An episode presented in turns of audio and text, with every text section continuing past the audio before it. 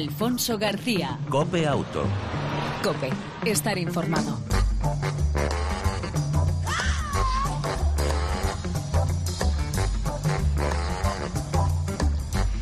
Hola, ¿qué tal? ¿Cómo estás? Bienvenido una semana más a este tiempo de radio dedicado al mundo del motor, tanto en las dos como en las cuatro ruedas. Ya sabes, aproximadamente unos 35 minutos dedicados a la información y el entretenimiento sobre el mundo del motor. En el control técnico todo un lujo. Alba Santiago al volante.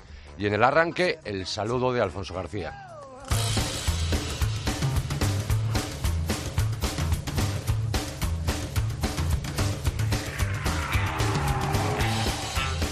Abrimos esta edición número 206 de Auto con esta noticia. Atención, llegan los controles dinámicos de la Guardia Civil de Tráfico. A partir de ahora no solo habrá controles en puntos fijos, me refiero a controles de alcoholemia y drogas, la nueva forma de actuar será en cualquier momento y en cualquier lugar de nuestras vías, de nuestras carreteras. Todo eh, te pondrán, eh, te podrán dar en este caso el alta el alto en marcha para hacer un control de alcohol y drogas. Con ello pretenden combatir los avisos que se hacen a través de redes sociales. La Guardia eh, o la patrulla de la Guardia Civil realizará dos tipos de controles sorpresa, aleatorios y selectivos. Por otro lado, mm, quizá te interese cuáles han sido los coches más vendidos en marzo en este país, pues eh, el mes ha sido bastante bueno en cuanto a ventas. El mes de marzo me refiero, también debido a que no ha habido Semana Santa, un 12% más que el año pasado y en lo que va de año casi un 8% en este primer trimestre. Los modelos más vendidos, primero el Polo, segundo el Qashqai, tercero el C4 de Citroën, cuarto el Clio, quinto Corsa. Además, por cierto, el Qashqai ha sido el eh, todo camino más vendido por delante del Tucson, Ateca y Captur. En cuanto a las marcas más vendidas, el pasado mes, primero Volkswagen, segundo Renault y tercero Opel.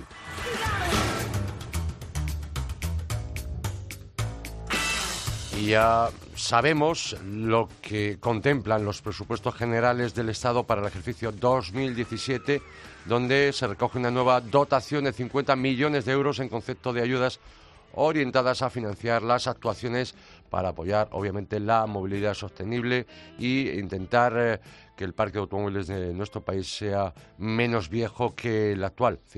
Para incentivar ese plan PIBE y ese futuro plan MOVEA que se está haciendo de rogar. Otra noticia, un tercio de los suspensos en la ITV se produce por circular con neumáticos en, mal estado. Eh, un tercio de esas inspecciones, según un estudio del Club Automovilístico Autoclub Mutua, de Mutua Madeleña, pues bien, el estudio realizado pone manifiesto que las deficiencias en el alumbrado representan casi el 31% de los rechazos en la ITV, mientras que los problemas en los frenos acamparan el 8,2% eh, de los suspensos y las incidencias en la medición de gases casi un 10%. Eh, el estudio indica que dichos problemas representan el 80% de las inspecciones técnicas desfavorables, al tiempo que resaltan que el 5% de los coches que no supera esta prueba es por tener algún fallo grave en la dirección o en la suspensión.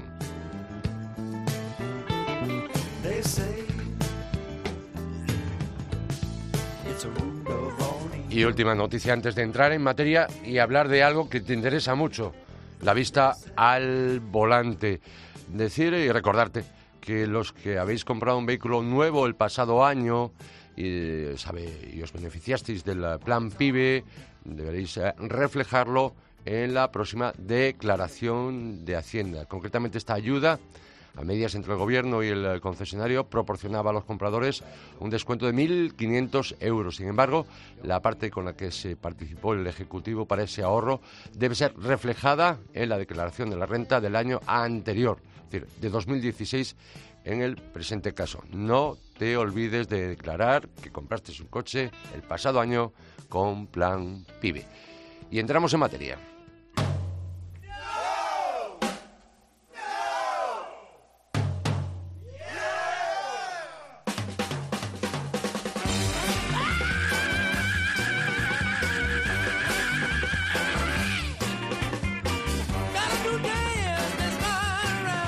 Hace dos semanas hablamos también de la visión, pero en este caso de las gafas de sol al volante. Pues bien, Hablemos del segundo estudio. El primero se hizo en 2011 sobre el estado de la salud visual de los conductores en España, presentado ayer por la Asociación Visión y Vida, Universidad Politécnica de Cataluña, en el Congreso de los Diputados.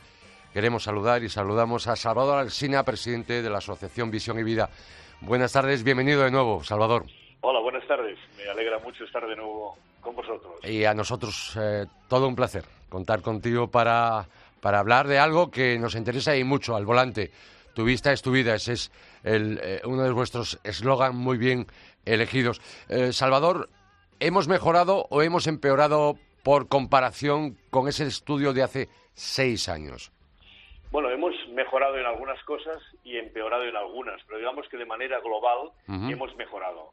Pero, sin embargo, eh, sigue habiendo un número de conductores muy elevado eh, cuya visión está por debajo de lo exigido por ley y que de alguna manera o no debería conducir o debería conducir con, las, con la corrección eh, adecuada.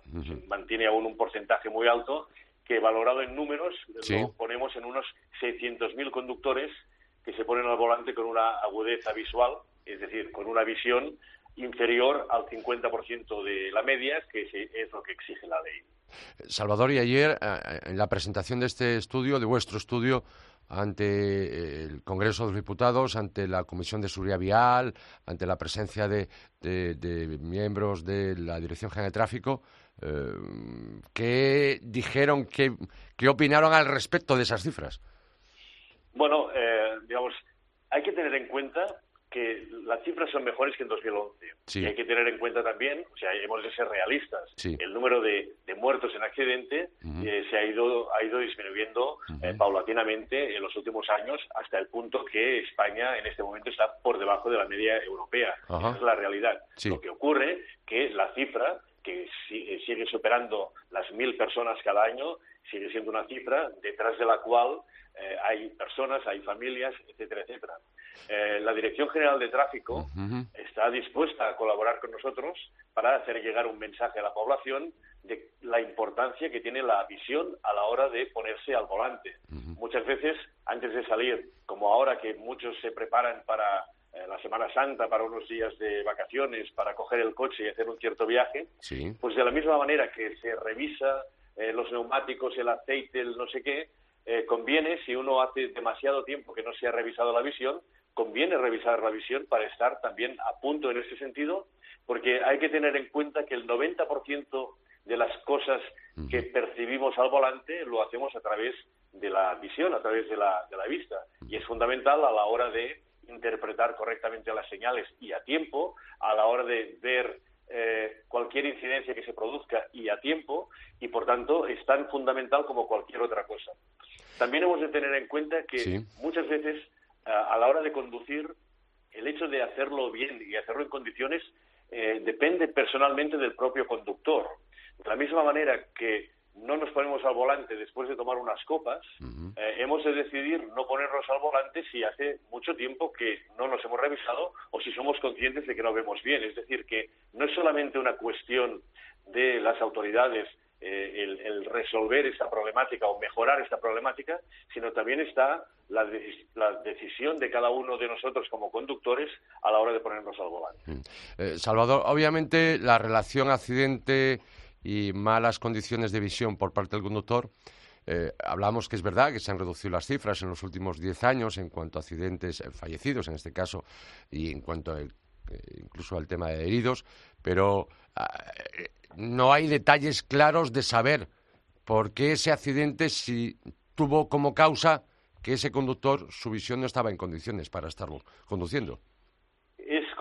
Es complicado. No existen datos eh, fiables o estudios fiables sobre esto, pero en nuestro estudio lo que sí hemos detectado eh, con las personas a las cuales hemos revisado la visión, eh, conductores, etcétera, eh, como una de las preguntas que les hacíamos es si habían tenido algún accidente grave en los últimos cinco años, lo que hemos detectado es que hay una relación directa entre mala visión y accidentes, hasta el punto de que aquellos que hemos detectado una visión inferior al 0,5 exigido por ley, tienen el triple de accidentes que el resto, lo cual es lógico, porque si no hay una buena visión, las posibilidades de accidentes son mayores. Pero en ningún estudio se había reflejado de una manera científica esta relación directa.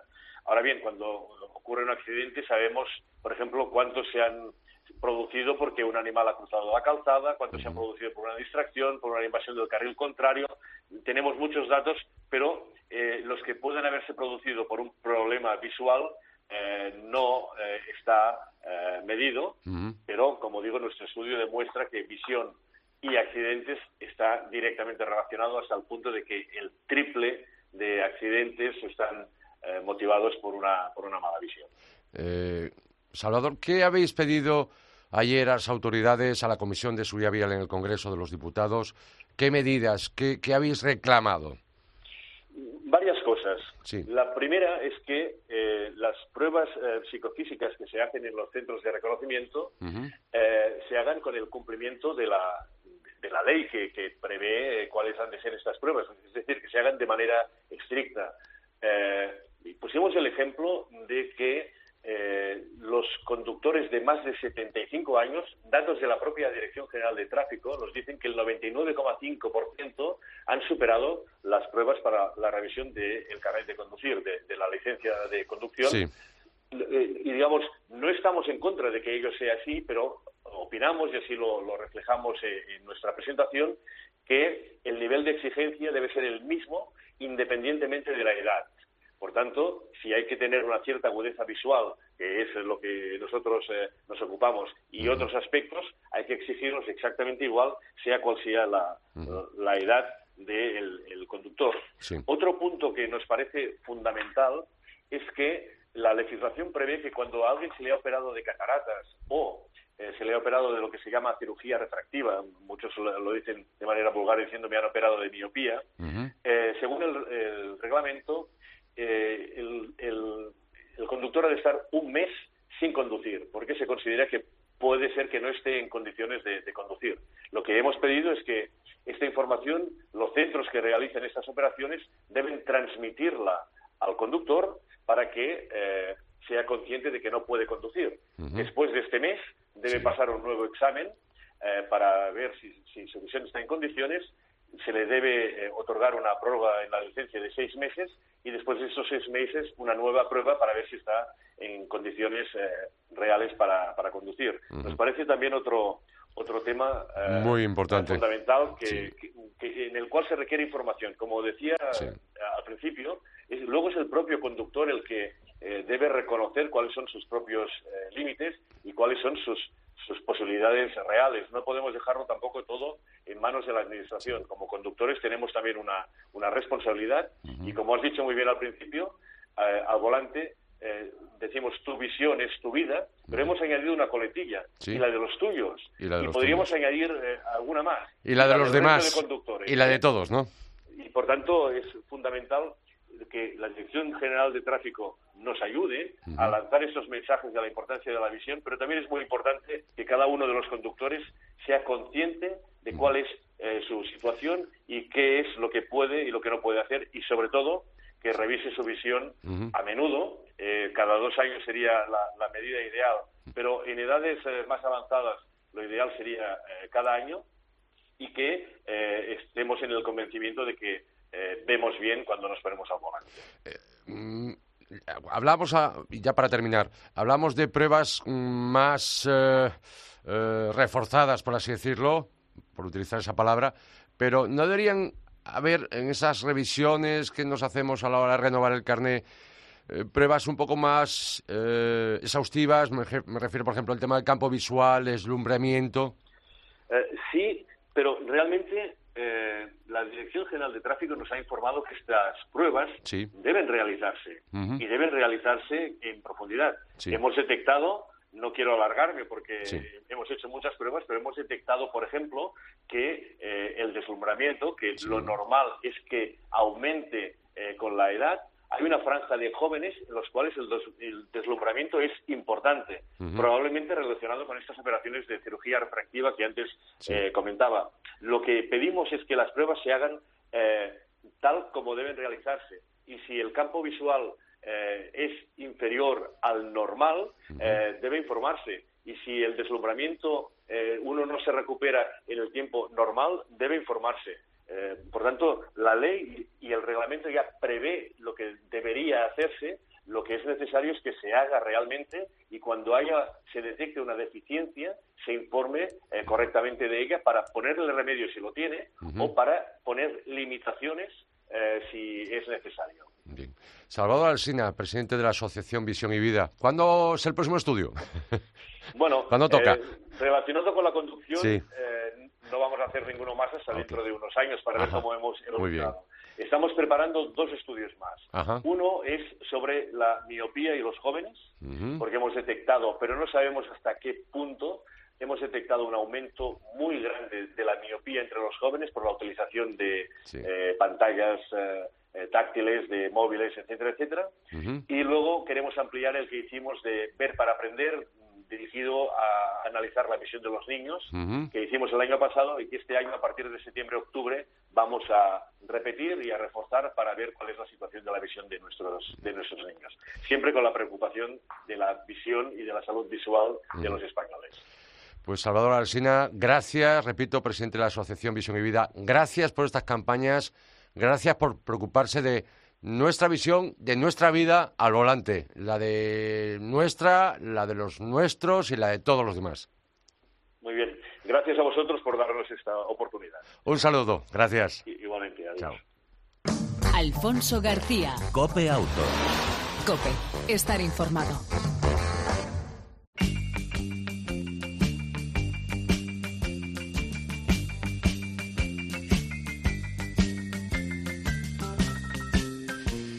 Este fin de semana se celebra la sexta edición del Espíritu de Montjuic en el circuito de Barcelona-Cataluña-Montmeló, un evento revival del deporte del motor años 60, 70, tres días non-stop, desde las 9 de la mañana hasta casi casi se vaya el sol. Pero queremos conocer más detalles. Jesús Pozo, organizador del Espíritu de Montjuic y de la escudería Targa Iberia. Buenas tardes. Buenas tardes. Eh, Jesús, ¿qué alicientes, qué novedades presentáis en esta edición 2017? Pues este, este espíritu de Montjuic cuenta, como siempre, con un programa de carreras imbatible, con la primera prueba del campeonato FIA de Fórmula 1 histórica, con una parrilla que estará alrededor de 30 vehículos y que va a ser espectacular. Eh, todos los pilotos con muchas ganas de volver a la acción, por lo cual va a estar muy entretenida y divertida la carrera que como sabéis se celebra los dos días, tanto el sábado como el domingo. El viernes son los los entrenamientos y luego tenemos una parrilla de sport prototipos, otra parrilla de turismos GT Express 66. Eh, esta es muy numerosa, es un campeonato holandés que viene por primera vez a, España y que va a estar aquí con nosotros el fin de semana. Y luego hacemos una prueba de resistencia eh, que teníamos muchas ganas de hacerla, que son las tres horas de Barcelona, el Trofeo Javier del Arco. Y esta también cuenta con una buena parrilla, con coches muy interesantes que, que harán eh, que los aficionados se diviertan de lo lindo el sábado por la tarde. Esto con respecto a la pista. Sí. Con respecto al Pado, bueno, pues tenemos las actividades como siempre para todos los públicos, para que nadie se aburra y este año contamos con varias novedades. Tenemos una zona muy especial para las chicas, el Fashion Market, en el que se van a pasar un buen rato eh, y van a poder gastar incluso algo de dinero allí porque tenemos desde fulares, pamelas, ropa, eh, algo de bisutería, un poco de todo. eh, para los chicos tenemos el circo, como siempre, el homenaje a los payasos de la tele, tenemos el concurso de elegancia con eh, una eh, incidencia especial en el 70 aniversario de Ferrari, con varios Ferraris muy exclusivos y únicos que han venido de Europa especialmente para la ocasión, eh, de la colección de David Piper. Celebramos el 60 aniversario del CA 600, que va a ser el principio de las celebraciones, porque luego el día 9 de septiembre en Montmeló haremos la celebración oficial con intentona, mm, que seguro que lo conseguiremos, de conseguir el récord Guinness de la mayor reunión de SEA 600. ¿En qué cifra está, por cierto? ¿En qué cifra puede estar? ¿O no hay ningún récord al respecto? No, no, hay, ¿no? Nuestro objetivo es 600 SEA 600. Eso es lo que queremos. Ya, ya, ya son bastantes, ¿eh? Ya, ya son bastantes. Jesús, una curiosidad. Hablabas de... Eh, porque esta, este evento, este espíritu de Montjuic eh, en el circuito de Cataluña-Barcelona eh, es para mayores pequeños. También este año creo que hay algo muy atractivo. Eh, los 500 metros de Barcelona. ¿Qué es esto para los críos? Efectivamente, este año en nuestro interés, que es el interés del espíritu Montjuic desde siempre, de fomentar aficionados para toda la vida y que las nuevas generaciones se vayan incorporando a nuestra afición, a nuestro deporte, eh, pues se nos ocurrió hacer una carrera con coches de pedales. Bien. Pero en un sitio muy especial, en la recta del circuito, donde salen los Fórmula 1, donde, donde salen las, las parrillas de todas las carreras. Ahí los más pequeños tienen que tener entre 3 y 8 años y una altura máxima de 110 centímetros, pues si no, no caben en el coche. Ahí el viernes, sábado y domingo van a poder disputar estos 500 metros de Barcelona, que así lo llamamos, el trofeo Un Globo, Dos Globos, Tres Globos. Eh, tienen que venir, si es posible, vestidos eh, lo más parecido a pilotos y luego además tendrán su celebración eh, de podio en el podio de sus hermanos mayores, pues con sus copas. Y madre mía, madre mía, sí. Como se enteren mis sobrinos, como se enteren, pues, ya verás. Pues mira, si tus sobrinos les apetece, que se apunten, que manden un email a info arroba targa, con T de Tarragona, targaiberia.com, porque todavía hay plazas. Bien. Es más, el viernes invitamos al papá y al niño a venir si quieren, eh, que nos manden el email. A las 11 de la mañana tienen que estar aquí, porque además es un día de medios y habrá televisiones y estará muy bonito. Jesús, además, más cosas. Para quien le parezca poco esto, coches de cine y, por supuesto, música. Sí, los coches de cine normalmente nos gusta hacer una exposición con coches un poco especiales y este año se nos ocurrió ¿por qué no enseñamos esos coches que realmente hay películas en, en los que el coche es la estrella y te acuerdas más del coche que del piloto, eh, del piloto, perdón, que del actor. Sí, que del actor que eh, por ejemplo el, el DeLorean de Marty McFly, casi no sabes quién es el actor, pero tú te acuerdas del, del DeLorean de Regreso al Futuro. O el Citroën dos caballos de Sor Citroën. Mm, el Volkswagen aquel Herbie que era soñaba que era un, un, piloto, un coche de carreras, ¿no? O el Lotus Express de Jane Bond en la película La espía que me amó. Bueno, todos estos coches o algunos de ellos van a estar allí eh, para que lo vean eh, los espectadores, los visitantes, delante del cartel de la película para que puedan realmente relacionarlos. Eh, Porsche tendrá protagonismo también, decía, ¿no?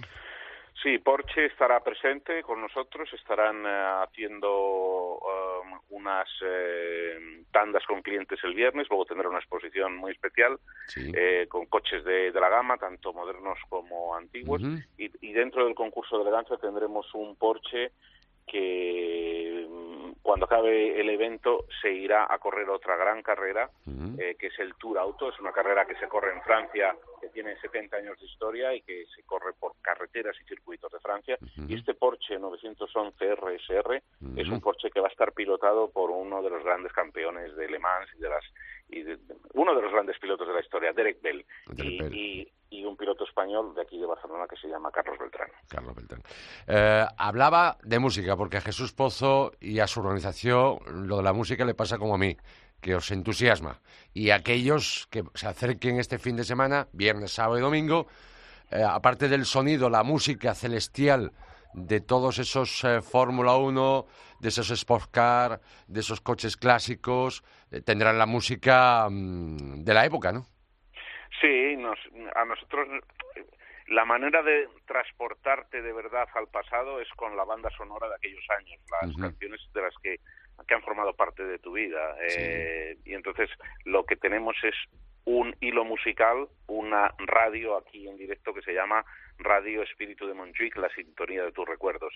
Y ahí vas a poder escuchar desde el anuncio del Colacao a los chicos con las chicas o que se mueran los feos. entonces, realmente eso es la primera parte. Luego, además, tenemos una zona con, con música en directo eh, y una pista de baile, que es parte también de, de, de esto, donde la gente va a poder venir tanto a bailar, a aprender, bailes de salón, lindy hop, un baile social, un poco de todo, a mover el esqueleto, como se decía antes. Bien.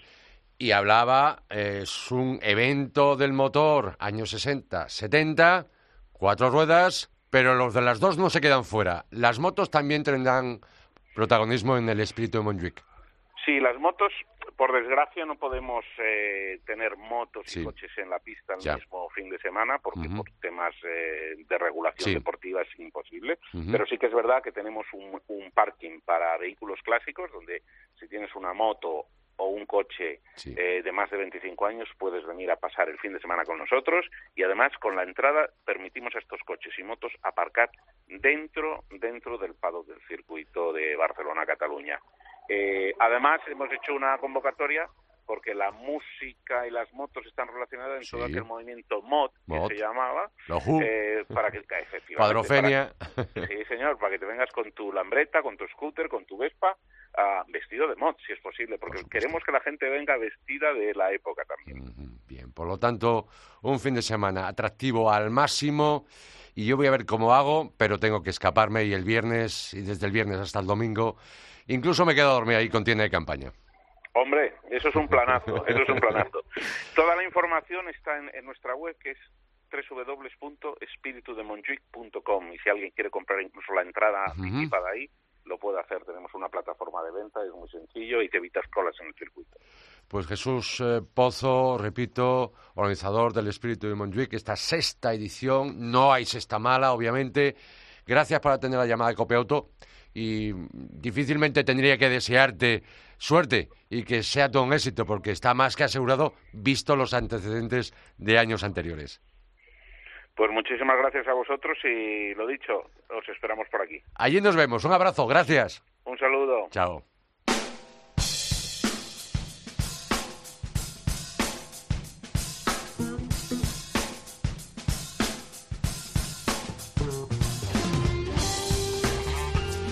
Y en esta recta final de Copia Auto, en esta edición número 206, entramos en el apartado de las autonovedades.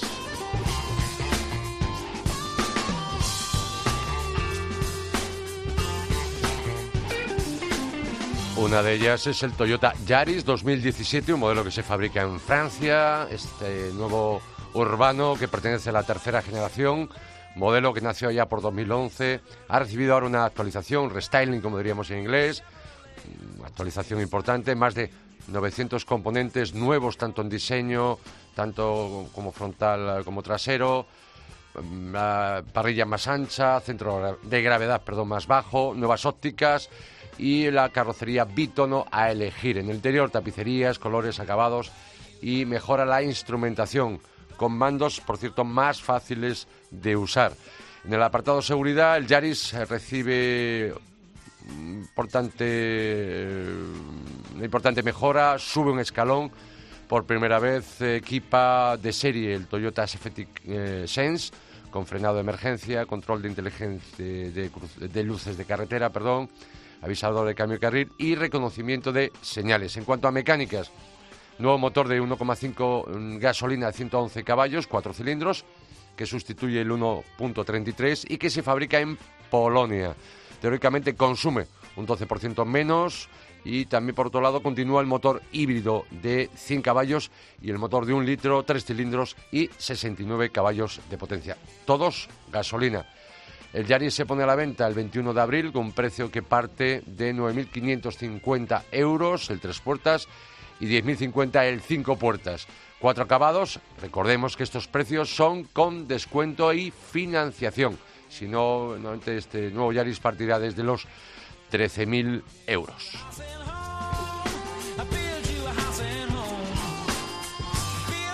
La otra novedad es el SEAT Ateca FR, el cuarto acabado, ahora con Gen Sport. La gama del todo camino suma su cuarto acabado por encima del Excellence, con mayor equipamiento y un estilo más deportivo, con detalles de carrocería como la barra de techo, spoiler traseros y espejos en color negro, lo mismo que las marcas de marcos, en este caso de ventanillas.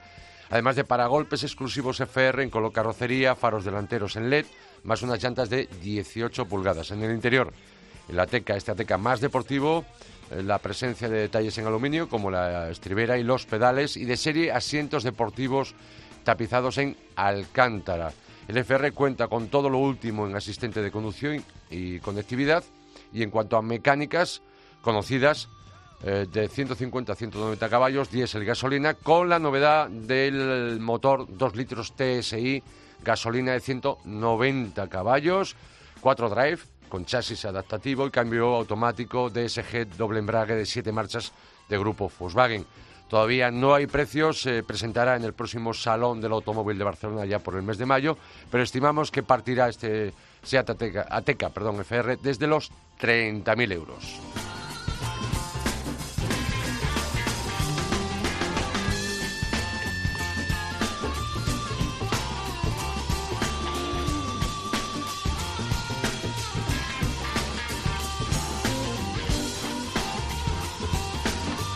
Y para cerrar una novedad, en este caso no es una autonovedad, sí está relacionada con los coches, por supuesto. Hablamos de neumáticos.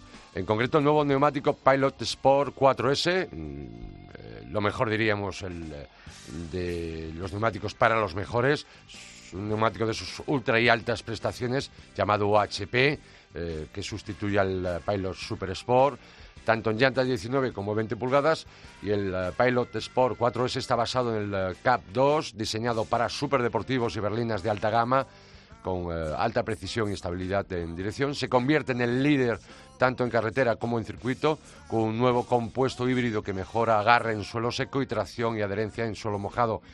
Decir que en frenada necesita un metro menos que sus rivales sobre suelo seco y que dura más en vida que sus rivales más directos, pero neumáticos, repito, para vehículos eh, potentes, eh, superdeportivos y berlinas de alta gama. Y hasta aquí las auto novedades de la semana. Seat Ateca, FR, Toyota Yaris 2017 y el nuevo Michelin Pilot Sport 4S. Y nos vamos.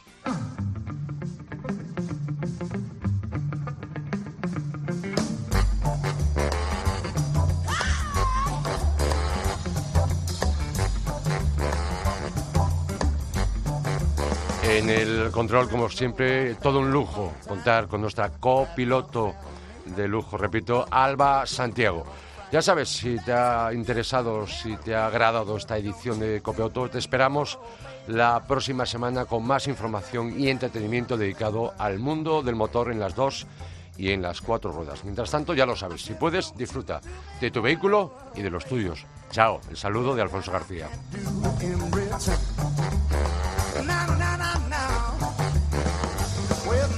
Save your good intentions for somebody you can trust.